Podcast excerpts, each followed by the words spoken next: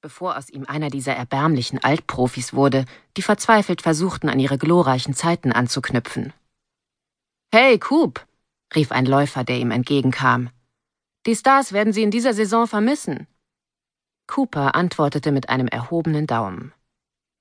Die drei Jahre, die er für die Stars gespielt hatte, waren die beste Zeit seines Lebens gewesen.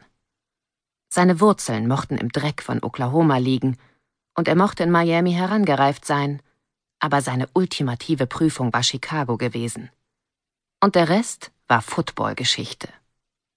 Coop!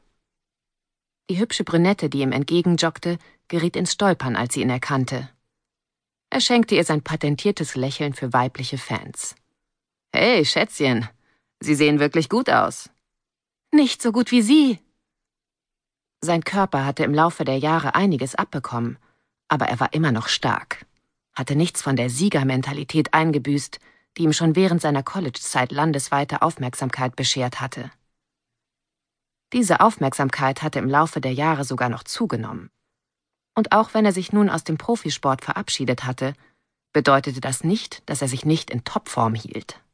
Das Spiel hatte sich nur auf ein neues Feld verlagert. Eins, das er fest entschlossen war zu erobern. Eine weitere Meile flog vorbei. Zwei. Nur die Radfahrer waren schneller. Sie waren die Höflinge, die ihm an diesem Nachmittag den Weg bahnten.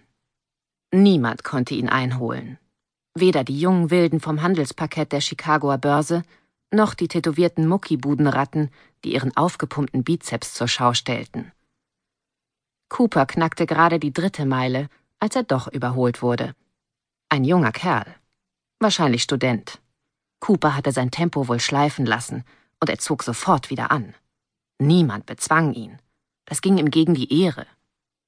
Der Kerl sah ihn an. Er erkannte sofort, wer ihn gerade überholte, und ihm wären beinahe die Augen aus dem Kopf gefallen. Cooper nickte kurz und ließ den Jungen hinter sich. Alter Mann? Von wegen. Er hörte Schritte, die zu ihm aufholten. Wieder dieser Youngster. Nun lief er auf einer Höhe mit ihm, um es ihm zu zeigen. Ich bin heute mit Cooper Graham um die Wette gerannt und ich habe ihn gnadenlos stehen lassen. Cooper beschleunigte. Er gehörte nicht zu den Arschlöchern, die sich einbildeten, den Super Bowl im Alleingang gewonnen zu haben. Aber er wusste auch, dass die Stars es ohne ihn nicht geschafft hätten, weil er ein Typ war, der unbedingt siegen musste. Der Kerl blieb an ihm dran, zog wieder gleich auf. Er war mager, hatte bleistiftdünne Arme und Beine, die zu lang für seinen Rumpf waren. Cooper war mindestens 15 Jahre älter als dieser Schlacks. Er hielt nur nichts von Ausreden und er legte sich ins Zeug. Jeder, der behauptete, zu gewinnen sei nicht alles, redete Blödsinn. Zu gewinnen war das Einzige, was zählte. Jede Niederlage, die Cooper erlitten hatte, war für ihn pures Gift gewesen. Aber selbst wenn er innerlich geschäumt hatte, hatte er sich nach außen immer wie ein Sportsmann verhalten. Er war selbstkritisch gewesen und fair den Gegnern gegenüber, hatte sich nie über Fehlentscheidungen, unfähige Mitspieler oder Verletzungen beschwert. Wie bitter seine Gedanken auch gewesen waren, wie giftig jedes Wort in seinem Mund auch geschmeckt hatte, er hatte es sich nie anmerken lassen. Jammern machte Verlierer zu noch größeren Verlierern. Verflucht. Er hasste es bis auf den Tod zu verlieren. Und heute würde er nicht verlieren. Der Grünschnabel lief mit einem langen, gleichmäßigen Schritt. Zu lang. Cooper wusste vieles über die richtige Lauftechnik, was der Junge nicht wusste. Und er zügelte seinen Drang, über seine Grenzen zu gehen. Er war schließlich nicht dumm. Dumme Läufer verletzten sich schnell. Okay. Er war dumm. Ein brennender Schmerz durchzuckte plötzlich sein rechtes Schienbein. Sein Atem ging zu schwer und seine Hüfte machte sich pochend bemerkbar. Sein Verstand sagte ihm, dass er nichts mehr zu beweisen brauchte. Aber er konnte den Jungen nicht davonziehen lassen. Das ging wider seiner Natur. Der Ausdauerlauf verwandelte sich in einen Sprint. Cooper hatte Zeit seiner Karriere auch mit Schmerzen durchgespielt, und er würde jetzt bestimmt nicht kapitulieren. Nicht im 1. September nach seinem Rücktritt, während seine ehemaligen Mitspieler sich im Training den Arsch aufrissen, um sich auf eine weitere Saison vorzubereiten. Nicht wie andere Ex-Footballer, die sich damit zufrieden gaben, fett und faul zu werden und ihr Vermögen zu verprassen. Fünf Meilen. Lincoln Park. Sie waren wieder Seite an Seite. Coopers Lunge brannte, seine Hüfte schrie und seine Schienbeine standen in Flammen. Mediales Tibia-Kantensyndrom, sogenannte gewöhnliche Shinsplints, aber an dieser Art von Schmerzen war nichts gewöhnlich. Der Grünschnabel fiel zurück und holte wieder auf. Fiel zurück, holte auf. Er sagte etwas.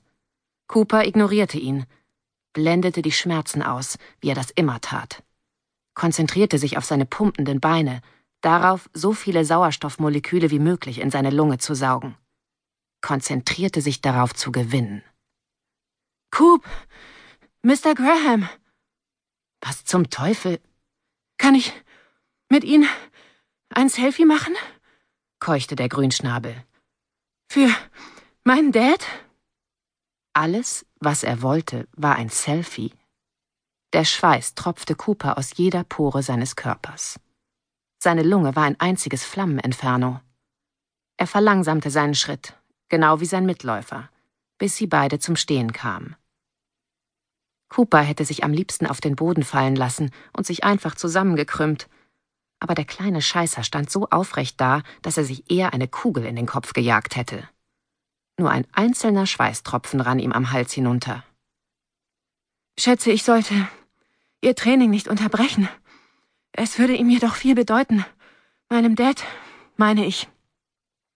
Cooper kämpfte mit seiner Lunge. Mit der Disziplin von 15 Jahren in der NFL rang er sich dennoch ein Lächeln ab. Sicher, mach ich doch gern. Der Grünschnabel holte sein Handy heraus und fummelte daran herum. Die ganze Zeit schwärmte er davon, dass er und sein Vater Coopers größte Fans seien. Er entpuppte sich als Erstligasprinter, was Cooper ein bisschen beruhigte. Sicher, er würde seine Hüfte für die nächsten paar Tage in Eis packen müssen, aber na und? Zu gewinnen stand ihm von Geburt an zu. Alles in allem war es immer noch ein guter Tag, um Cooper Graham zu sein.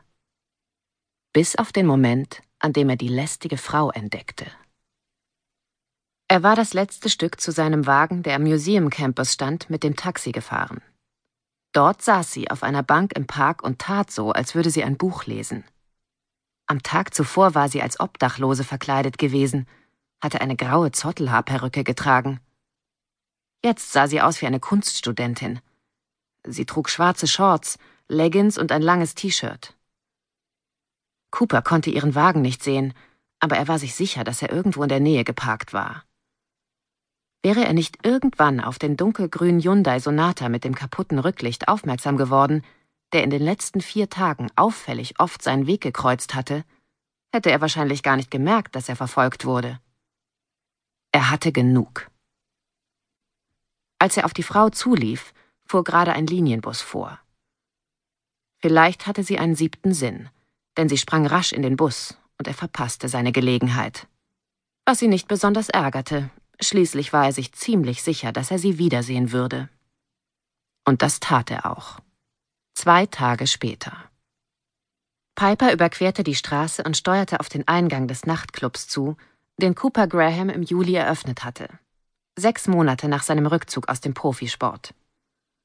Eine sanfte Brise strich um ihre nackten Beine wie eine Feder und bauschte leicht den kurzen Rock ihres schwarzen ärmellosen Kleides. Darunter trug sie ihren vorletzten sauberen Slip. Früher oder später würde sie ihre Wäsche waschen müssen. Aber im Moment interessierte sie sich nur dafür, jede Bewegung von Cooper Graham festzuhalten. Ihre Kopfhaut juckte unter der braunen Langhaarperücke, die sie gebraucht erstanden hatte. Sie betete stumm, dass die Kunstmähne zusammen mit dem tiefen Rundhalsausschnitt ihres Kleides, ihrem Katzenaugenlidstrich dem knallroten Lippenstift und dem Push-Up-BH sie endlich an dem ungehobelten Gorilla vorbeibringen würde, der sich Türsteher nannte. Bei ihren letzten zwei Versuchen hatte sie das nicht geschafft. Seine Statur erinnerte an einen Torpedo aus dem 19. Jahrhundert. Dicker Sprengkopf, breiter Rumpf, die Füße gespreizt wie Flossen. Beim ersten Mal hatte er Piper knurrend abgewiesen – während er gleichzeitig zwei Frauen mit langen blonden Haaren durch die Doppeltür aus Messing in den Club hereinwinkte. Piper hatte ihn natürlich sofort konfrontiert. Was soll das heißen, der Laden ist voll? Die beiden da dürfen doch auch.